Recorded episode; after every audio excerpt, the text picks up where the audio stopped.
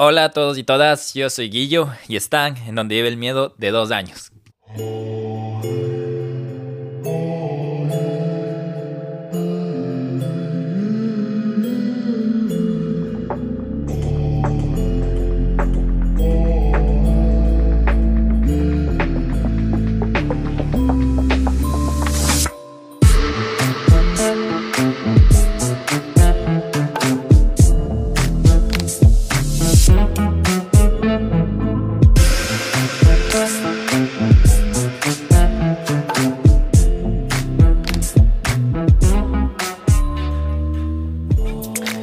Ahorita estoy agradeciendo que este podcast es solo de audio y no de video porque debido a la felicidad del aniversario, del segundo aniversario, me pegué ahí los pasos prohibidos con el intro donde vive el miedo. Pero ojalá ustedes también se hayan pegado los pasos prohibidos.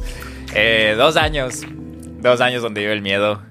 Eh, nació en el 2020, un 12 de abril, como ya saben, eh, con el capítulo del Niño del Terror. Y en esa época era un bebé. Este podcast, el anterior año, ya andaba gateando. Y ya, este año con dos años, ya medio camina solo, por ahí se tambalea, se cae, pero ahí anda, ahí anda andando. Y mm, veamos, veamos qué pasa, veamos si se llega al, al tercer año, veamos qué pasa. Pero bueno, eh, ya se dieron cuenta, van a tener monólogo de Guillo hoy. espero que les guste. Es más, no vamos a... No hay capítulo, no hay tema, nada. Hoy solo vamos a celebrar y tomar una cerveza, vayan, agarren su cerveza. Que hoy no hay capítulo, vamos a, celebrar y hablar de las anécdotas de donde vive el miedo. No se crean. Eh, ya vieron que hay título. Eh, ya vieron de quién vamos a hablar hoy en el título del capítulo 67. Perdón, está pegando el sorbo a la cerveza. Estoy solo, así que no hay nadie que me, que me llene los vacíos cuando me estoy tomando la cerveza.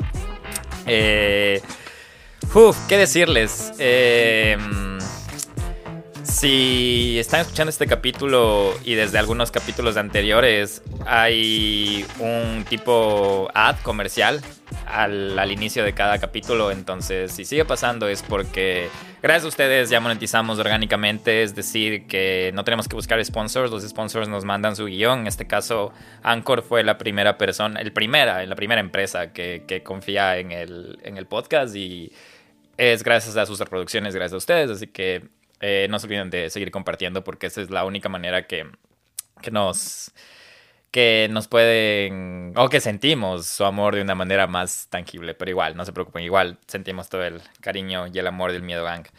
Me acabo de enterar o acabo de recordar que ahorita ya es feriado en, en Ecuador y me supongo también en Latinoamérica. Lo siento, los que ya me conocen, no soy muy eh, seguidor religioso, entonces recién, recién caigo en cuenta que este capítulo sale en feriado de Semana Santa, así que disfruten, si están en la playa, si están de regreso, si están en donde sea que estén, vayan con cuidado, o escuchen este capítulo con cuidado, eh, disfruten, disfruten, disfruten por... Acá yo no tengo feriado, eh, pero por suerte también el clima ayuda, ya es primavera, eso también me ayuda también al, al mood de estar alegre con la cerveza, con los dos años. Y de por sí les pido de antemano disculpas porque aquí es primavera y soy medio alérgico al polen y eso, entonces ahí me silba más la nariz. Entonces, disculpas de.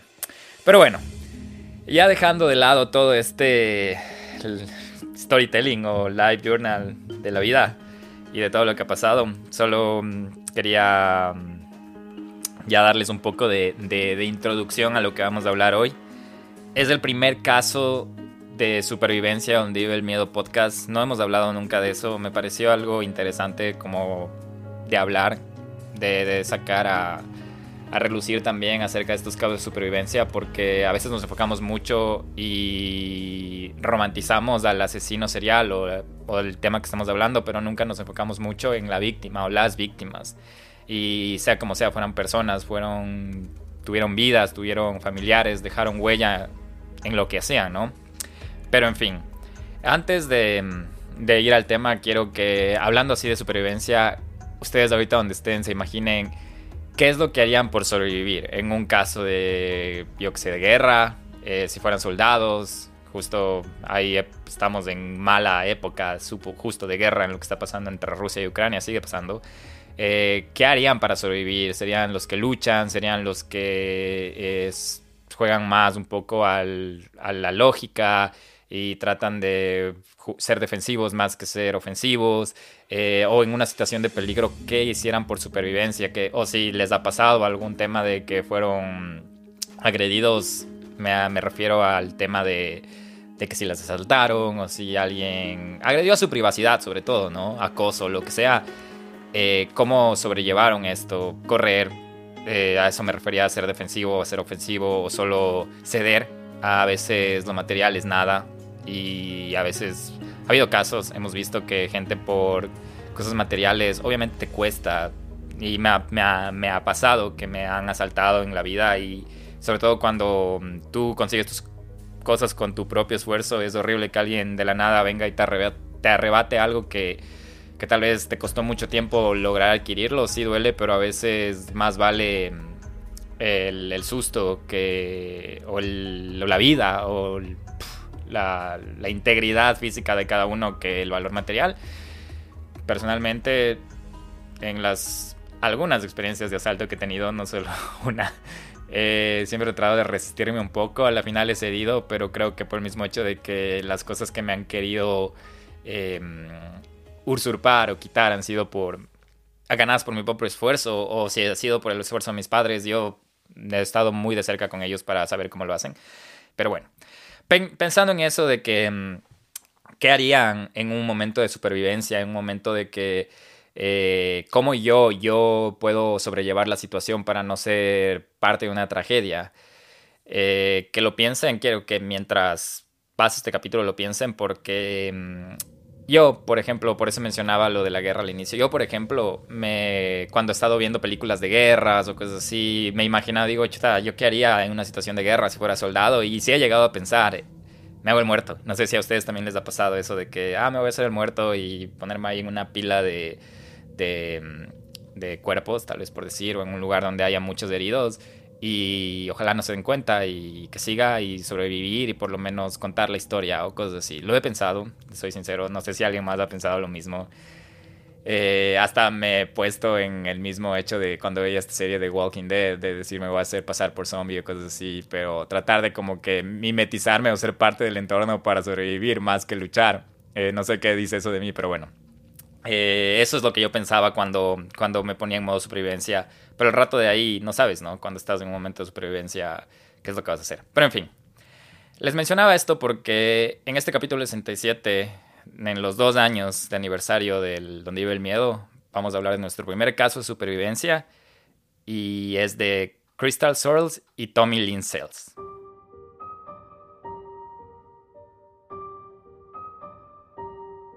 Para empezar, quiero que se enfoquen en tres niñas que para empezar fueron las protagonistas de esta primera parte de la historia, que son Marquis, Crystal y Kaylin.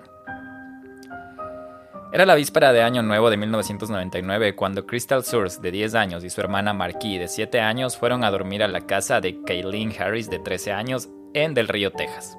Cuando se acostaron esa noche, nunca podrían haber imaginado en sus pesadillas que iban a ser el objetivo de un asesino en serie sádico y oportunista. Marky durmió en una habitación separada, mientras que Crystal dormía en la litera superior de la habitación de Kaylin. Kaylin estaba debajo de ella. Marky había querido dormir en el piso del mismo dormitorio, pero las dos niñas mayores no se lo permitieron. Se fue a la cama molesta, pero esta decisión sin duda le salvó la vida.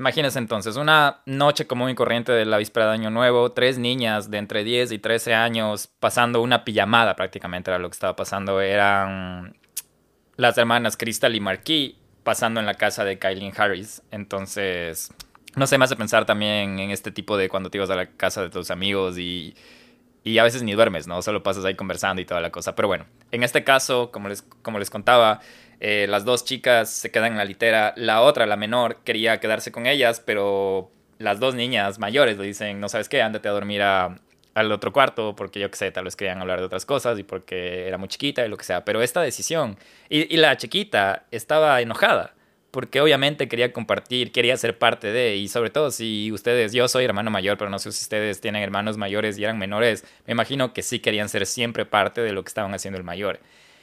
Pero esta decisión de las dos mayores de decir, si no me equivoco, a ver, Marquí, sí, de decir a Marquí que vaya a dormir a otro lado, le hace salvar la vida a Marquí, tal vez no solo la vida, sino del hecho de haber experimentado una experiencia horrible.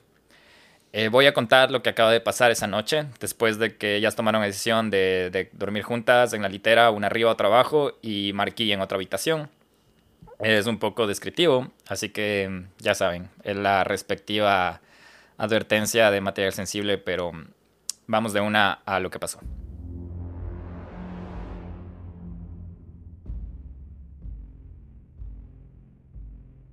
Eran alrededor de las 3 y 50 cuando Crystal, la que dormía en la parte de arriba de la litera, se despertó con el sonido de una lucha frenética que sentía debajo de ella y escuchando los gritos de Kylie. Cuando los ojos de Crystal se acostumbraron a la habitación obscuras, vio que había un hombre con un gran cuchillo de deshuesar atacando a su amiga Kaylin. Crystal se mantuvo en la cama inmóvil y sin hacer ruido con la esperanza de que el hombre no la notara. Por un breve momento pareció que su plan estaba funcionando. Después de atacar a Kaylin, el hombre comenzó a moverse por la habitación y como dijo Crystal más tarde, casi como si estuviera limpiando la evidencia. Momentos después, sin embargo, el hombre notó a Crystal cuando abrió los ojos. Se abalanzó sobre Crystal todavía armado con el cuchillo para deshuesar. Crystal intentó proteger su garganta agarrándola con ambas manos. Mueve las manos, le susurró el hombre a Crystal, quien obedeció. Luego cortó la garganta de Crystal mientras ella intentaba defenderse. Crystal luego decidió que la única forma en que sobrevivía es si el hombre creía que estaba muerta. Cayó sin fuerzas y milagrosamente el hombre detuvo el ataque y salió de la habitación. En otro dormitorio, un despertador comenzó a sonar, eran las 4 de la mañana. Cuando el atacante salió de la casa, se aseguró de apagar esta alarma. En solo 10 minutos, las vidas de dos familias quedaron completamente destrozadas. Cuando Crystal escuchó que el hombre se alejaba a toda velocidad en su automóvil, se las arregló para bajarse la litera. Inmediatamente revisó a Kailin, pero era evidente que estaba muerta. Kailin había sido apuñalada 16 veces con el cuchillo para deshuesar antes de que le cortaran la garganta. La tráquea de Crystal había sido cortada y sus dedos también mientras intentaba defenderse. Le habían cortado las cuerdas vocales. El cuchillo había cortado la capa que cubría la arteria carótida de Crystal, pero no había logrado cortar la arteria en sí. Desde ese dormitorio, Crystal se dirigió al otro dormitorio donde dormía su hermano. Incapaz de despertarla, asumió que el hombre había asesinado a toda la familia. Sin embargo, afortunadamente, su hermana y el resto de la familia Harris no habían sido tocados. El asesino tenía un objetivo específico en mente esa noche y se había asomado en las habitaciones hasta que encontró exactamente a quien estaba buscando. Crystal se tambaleó hacia la casa del vecino más cercano que estaba aproximadamente a unos 400 metros de distancia. Incapaz de hablar debido a la gravedad de sus heridas, Crystal había escrito varias notas que decían los Harris necesitan ayuda y entre paréntesis viviré. Crystal ayudó a la policía con notas escritas a mano desde su cama de hospital. Describió al hombre que había matado a su mejor amiga y la había atacado. Y adicionalmente se elaboró un boceto compuesto con toda la información que ella tenía. En dos días, Tommy Lynn Sells, un vagabundo de 35 años y ex trabajador de feria, fue detenido por el crimen. Crystal lo reconoció de inmediato como el hombre que asesinó a su amiga e intentó asesinarla a ella.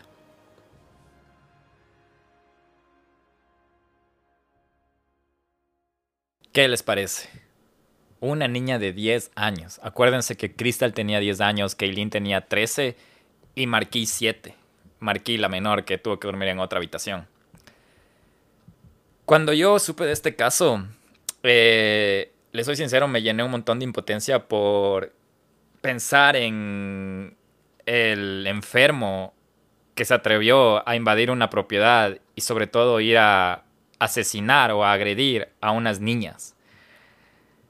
Y después, porque siempre te enfocas en la parte frustrante de lo que tú podrías haberle hecho a la persona que agredió. O sea, imagínate a alguien una persona mayor con una contextura más fuerte, una persona, un hombre de vagabundo de 35 años que acabamos de mencionar, contra unas niñas. ¿Cuáles, cuáles son las, las probabilidades de quién, quién va a salir entre comillas, ganando esta situación. Pero bueno, después de eso, ya viendo más a fondo, es la valentía y el coraje de Crystal. Diez años. Diez años después de haber visto eso. Diez años de estar, diez años de edad y estar, levantarte en medio de la noche sin ver nada. Y no sé si les ha pasado en esa parte que decía que ella esperó a que sus ojos se acostumbren a la oscuridad de la noche, porque si ustedes ahorita van a un lugar oscuro no ven nada, pero sobre todo si han ido a acampar, em, ustedes ven nada, pero ya con el tiempo la vista se acostumbra y pueden ver como siluetas y figuras. Entonces, levantarte en la noche, sentir que tal vez estás viendo una pesadilla real, en una litera, no sé, es que no quiero ni que se imaginen porque yo lo imaginé y es horrible, o sea, yo mientras estaba haciendo este caso y lo siento que les dé demasiada información, pero estoy solo y ahorita no sé qué va a pasar, si este capítulo se va a alargar o se va a hacer más corto por el hecho de estar solo. Pero yo mientras leía este capítulo no pude dormir dos días, o más bien me levanté dos días asegurándome que mis puertas están cerradas porque el hecho de que invadan tu privacidad en un momento en el que tú estás supuestamente más relajado, que es cuando duermes, cuando no estás pensando en nada, y solo abrir los ojos y como les digo, sentir que está viviendo en la vida real una pesadilla. Ella se levantó, escuchó gritos, escuchó movimientos en la misma cama.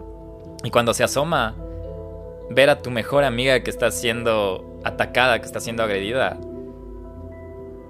No sé, no sé qué habrían hecho ustedes. Y ella solo lo primero que hizo es guardar silencio y esperar a que él no la note.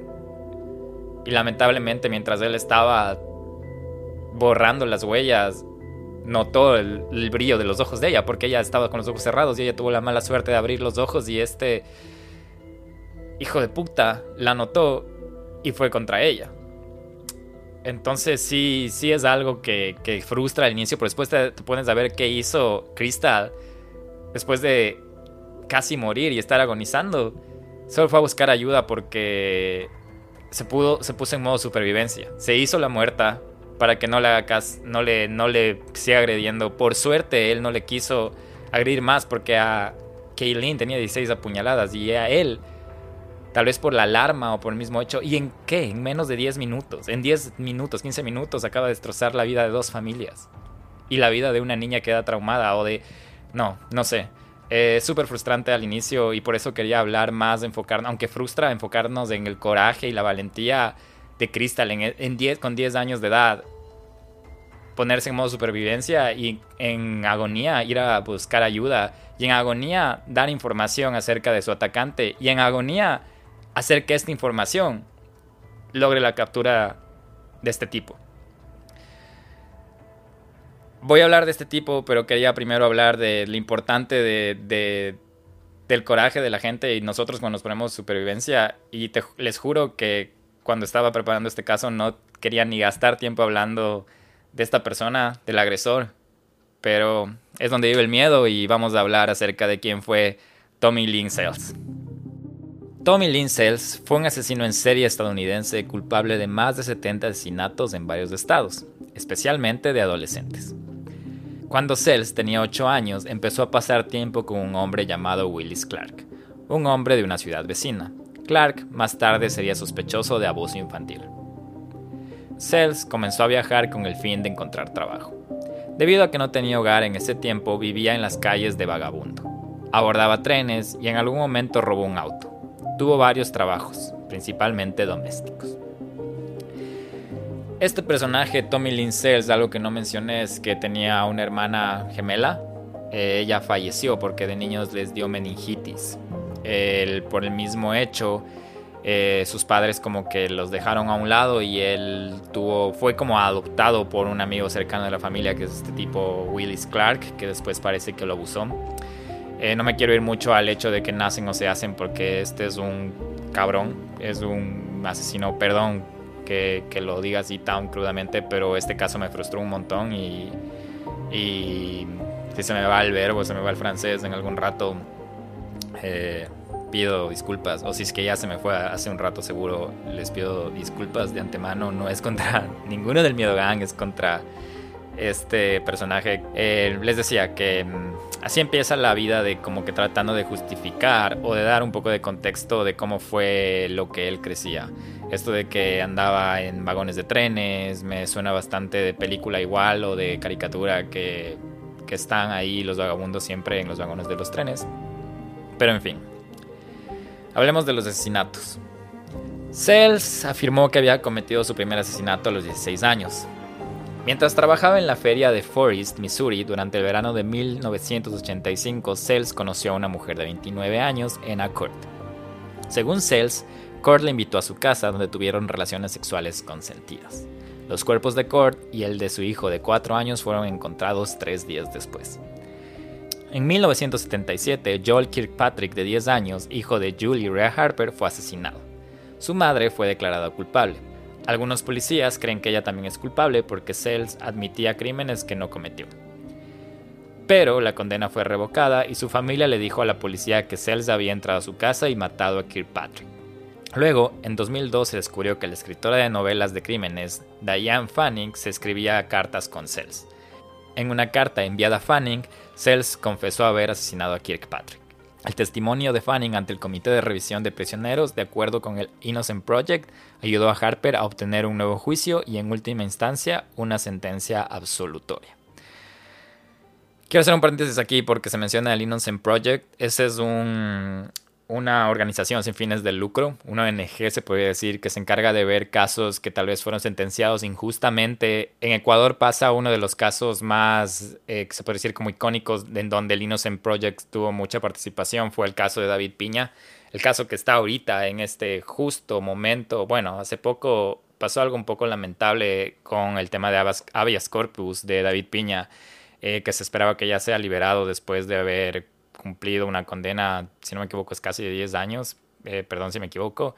Em, entonces hay muchas pruebas acerca de que David Piña no fue involucrado, muchos peritajes, muchas... El proyecto Innocent Project, valga la redundancia, el Innocent Project estuvo involucrado por el mismo hecho de que eh, David Piña fue sentenciado sin una buena base de, evidencias.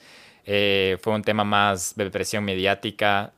El también hablamos en el capítulo, tenemos un capítulo acerca del caso de, donde hablamos un poco de los informes del el psicólogo criminalístico Ítalo Rojas, que también expresó todos estos detalles y estos comportamientos de que David Piña era uno de los menos patológicamente hablando sospechosos para, para, para cometer este acto de atroz también, ¿no? El asesinato de Karina del Pozo. Pero en fin, eso lo quería mencionar que Innocent Project es esto. Em, David Peña sigue en la lucha de esclarecer su, su, versión y ganarse su libertad.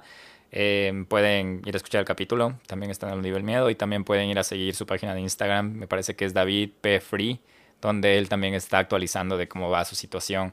Eh, no tiene, no es que tal vez si ahorita los que no sabían de David Piña o cosas así empiezan a dudar de que y por qué tiene acceso a redes sociales y toda la cosa, tengan en cuenta que un privado o un preso un residario no pierde sus derechos, ¿no? Y él también tiene derecho a estudiar, de hecho se va a graduar también, em, tiene derecho a también tener contacto por medio digital, entonces de vez en cuando también pueden, puede chequear sus, sus, sus conexiones sociales, ¿no? De hecho, solo quería mencionar eso para que sepan que, no es que tiene un privilegio o algo así. Nadie que está privado de la libertad está privado de sus derechos.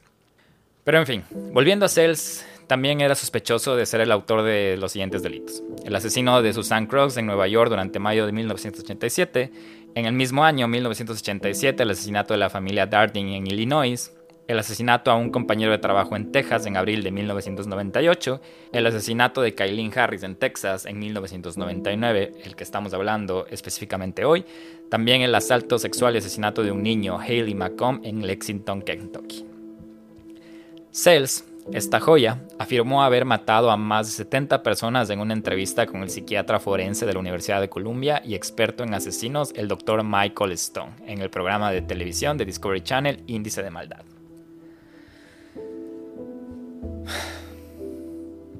Ahora, ¿qué opinan de este personaje llamado Cells, llamado, ni siquiera se me queda el nombre de lo tanto que me frustra, Tommy Lynn Cells. ¿Qué opina? Eh, todo, todo lo que se le atribuyó, todo lo que se sospechaba de que hacía, o sea, era alguien que andaba, por eso mencionábamos que tuvieron la mala suerte estas tres niñas de haber compartido el mismo lugar de un asesino serial que... Es que sigo, sigo sin entender cómo alguien puede invadir tu, tu privacidad y qué, qué, qué horrible que pase eso cuando más vulnerable estás. Me refiero a cuando estás en la noche, cuando estás durmiendo, cuando estás en tu periodo de descanso. No les quiero poner en esta situación o este escenario a través de, imaginarse que se despiertan y ven a alguien porque es bastante feo. Yo no pude dormir, les digo, dos noches. De hecho, hace dos días me tuve que levantar a las 3 de la mañana solo chequear si la puerta de atrás de mi departamento estaba cerrada. Imagínense, 3 de la mañana me levanté y me mata, me, ganaba más del sueño para volver a la cama, pero dije, no, voy a chequear porque no vaya a ser ley de Morphy que justo esta noche que no cerré la puerta alguien se meta a la casa. Y, no sé, hay bastante gente perturbada en el mundo, más que todo que no está tratada porque... Y ahí creo que va, va la cosa, ¿no? No sé si esta persona tenía temas de, de salud mental o algo, pero tampoco, le soy sincero, no me interesa mucho el caso ahorita, solo quiero saber quién era esta persona porque eh, así como nos enfocamos en el coraje y en la valentía de Cristal, también sí creo que tenemos que aprender un poco de quién fue su agresor. Pero sigo pensando, no piensen ahorita en romantizar el agresor, sino en la valentía y todo lo de Cristal. Y volviendo a lo de cerrar las puertas o esos sentimientos de violación de privacidad, yo al inicio de la pandemia tuve una experiencia bastante fea. Y sí, sí estuvo un poco cerca, la verdad. Y me sentí bastante tonto cuando pasó eso, porque al inicio de la, cuando, cuando empezó la pandemia y todo, hubo bastante, subió el índice de criminal, el índice de criminalidad exactamente donde yo resido, acá en Washington D.C. Em, por el sector empezó a subir la, por muchos sectores de, la ciudad empezaron a, a, subir el índice de criminalidad, por el mismo hecho de que mucha gente perdía los trabajos y solo tenían que alimentar a la familia. Y un viernes en la noche yo recuerdo que parqué el auto, normalmente parqueo atrás del departamento y ahí es donde está la puerta que les digo que es de atrás, que mm, antes lo hacía mucho, me olvidaba abierta. Y a veces tenemos la mala costumbre, sobre todo cuando estás en un lugar que le catalogan como potencia, como el más seguro del mundo y toda la cosa, te acostumbras, porque si hay lugares donde puedes dejar tu puerta sin, sin seguro y toda la cosa, pero no siempre, ¿no? O sea, siempre tienes que ser cauteloso y tener cuidado, ¿no? No, no no tener exceso de confianza. Pero bueno, a mí me pasaba eso mucho de, tener exceso de confianza y esa noche, justo la noche en la que me abrieron el auto, porque me abrieron el auto, se llevaron algunas cosas del auto, eh, la puerta trasera de mi departamento estaba abierta. O sea, si las personas que se llevaron el auto quisieran buscar más, podrían haber entrado al departamento mientras yo dormía. El sentimiento de que violan tu privacidad es bien feo aunque no te agreda, aunque no los veas, sientes que alguien estuvo en un lugar donde tú estabas y alguien que no conoces. En medio de la pandemia también recuerdo que, tuve que limpiar el auto, desinfectar el auto, porque también era a inicios de la pandemia, tipo abril, mayo, justo hace dos años. Y, y tenía miedo de que, aparte de que me quitaron mis cosas, también me vayan a infectar de COVID por el mismo hecho.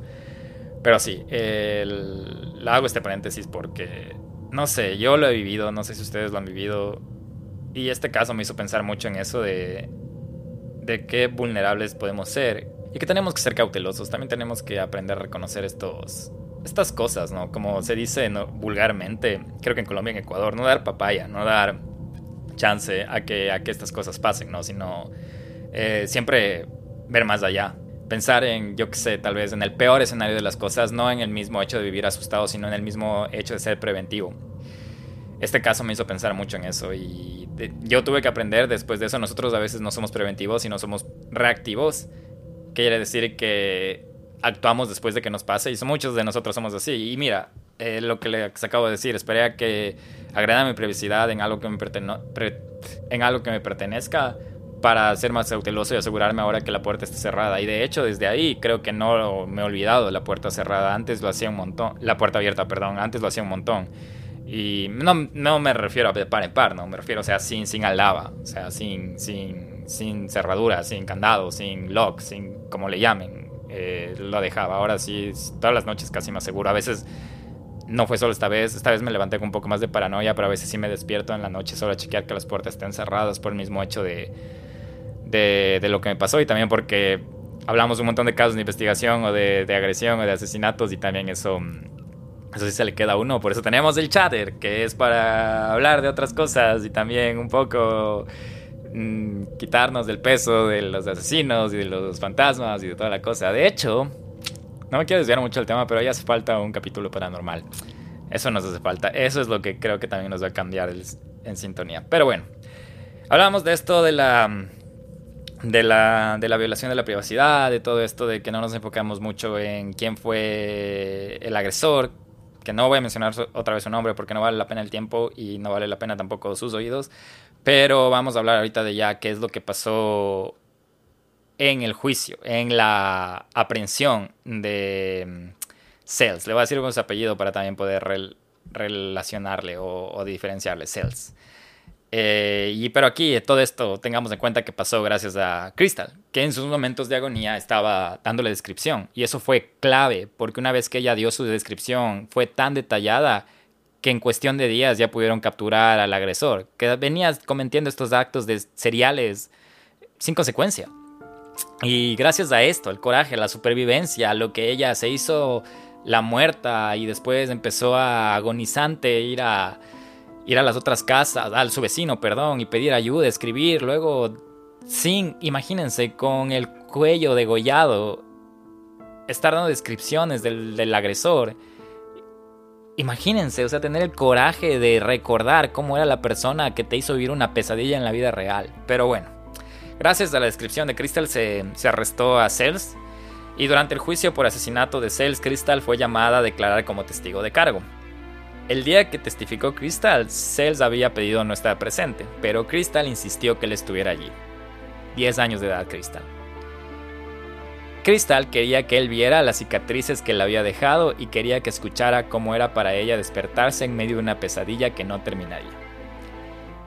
Ella llevó al jurado a través de esa pesadilla contándole su experiencia de ver a Kaylin cómo la asesinaban y dijo que él tenía su mano sobre su boca y ella estaba luchando, pero Kaylin con la mirada le dijo a Crystal que se quedara allí que no se moviera y por eso ella no lo hizo.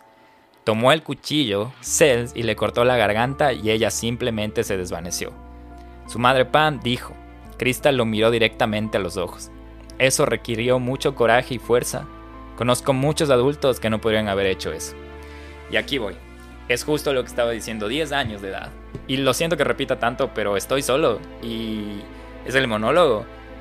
Pero qué admirable de, de, de, de, ella pedir o tener el coraje y el nervio de que el agresor esté en la corte y mirarle a los ojos y decirle toda la pesadilla que vivió, decirle al jurado todo lo que su experiencia de ver cómo veía cómo su amiga era degollada, cómo su amiga era agon como agonizaba, cómo era asesinada en sus ojos. Y decir que su amiga cuando le vio que cuando reconoció que su amiga se dio cuenta de que le estaban agrediendo, solo lo miró con los ojos y con la mirada le dijo, cállate y no digas nada. Y luego ella ir a chequear a su amiga y ver que ya no, no tiene sentido, que no, no tiene señales de vida. Y después de eso, después de recuperarse, ya hay fotos de, de, de Crystal eh, en el hospital, de cómo estaba su tráquea, cómo estaba su cuello. Y aún así, lograr de una manera como que se haga justicia a toda esta pesadilla que, que vivió. Y qué lamentable que hubo el precio de una vida y una vida joven, que era la de Kaylin de 13 años, para que esto pase. Pero qué, qué nervio y qué, qué coraje de Crystal. Hay un documental acerca de, les recomiendo también, me parece que es en Discovery, y se ve también esa resiliencia y ese, esa valentía de, de Crystal. Por eso decía que este caso es más enfocado a ella. Pero bueno, Tommy Lynn Sells fue condenado por un asesinato, el de Kaylin, gracias a Crystal, pero sospechaba que había matado al menos otras 22 personas en todo el país, algunas de las cuales les dio confesiones gráficas. El 3 de abril de 2014, Sells fue ejecutado por el homicidio de Kaylin Harris, de 13 años, en Del Río, Texas. La ejecución tomó lugar en la penitenciaría estatal de Texas en Huntsville. Cuando se le preguntó si quería decir unas últimas palabras, Sells respondió no. Mientras que el letal veneno le era administrado, Cells tomó unas profundas respiraciones, cerró sus ojos y comenzó a roncar. En menos de un minuto dejó de moverse. Sells fue declarado muerto a las 6.27 pm, 30 minutos después de que la letal inyección de pentobarbital le fuera suministrada. Y bueno, Miedo Gang, esta fue la primera historia de supervivencia, la primera mm, eh, historia un poco diferente, con un final un poco más, eh, no solo de, de, victimización, sino más de, de orgullo y de, y de mm, admiración, y que fue el caso de Crystal Souls y Tommy Lynn Sales. Les soy sincero, no sé si ponerle de título a este capítulo solo Crystal Souls o por el hecho de que hablamos dos personas, Crystal Source y Tommy Lincels, pero eh, voy a esperar a que se me baje un poco también el, sentimiento de, odio a Cells para, para pensarlo mejor. Pero sí, espero que les haya gustado. Espero también que los monólogos no les hayan desviado tanto del tema. Me pasa, si con el Nelson o acompañado me pasa, imagínense solos, eh, solo. Pero sí, les agradezco un montón por haber estado otro domingo más con nosotros. Eh, le mando saludos al Nel que sé que ya está aprovechando posiblemente el feriado a estas horas. Pero bueno, eso me dogan. En el hecho de que qué nos ha asustado esta semana o qué me ha asustado esta semana, el caso, ya les acabé de contar, no puedo dormir dos días. Y no sé si hay algún show o alguna película que no he visto nada de terror, les soy sincero, pero o sea, tienen algo que recomendar o algo, pueden escribirnos a Don el Miedo en Instagram, arroba Don el Miedo. Y mm, se vienen cosas chéveres, se vienen cosas bastante interesantes.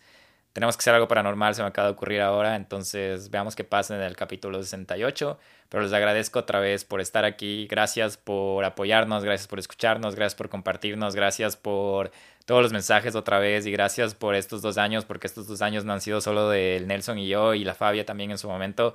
No sé, ahorita esta semana se me estaba pasando todo por la cabeza, todo lo que hemos hecho y también emocionado por todo lo que se viene y también ansioso de que esperar de que todo el contenido que les hacemos les guste. Pero bueno, no les canso más, que hayan tenido un bello feriado. Si están escuchando esto cuando no es feriado, igual que estén teniendo un bello día, que tengan una bella semana, les queremos un montón. Eh, no se olviden de compartir esto si les gustó y vamos a dejar preguntas también en, el, en los episodios de Donde vive el miedo en el, en el de las experiencias de internet pusimos la pregunta si ya hemos, han tenido una, una experiencia mala de internet.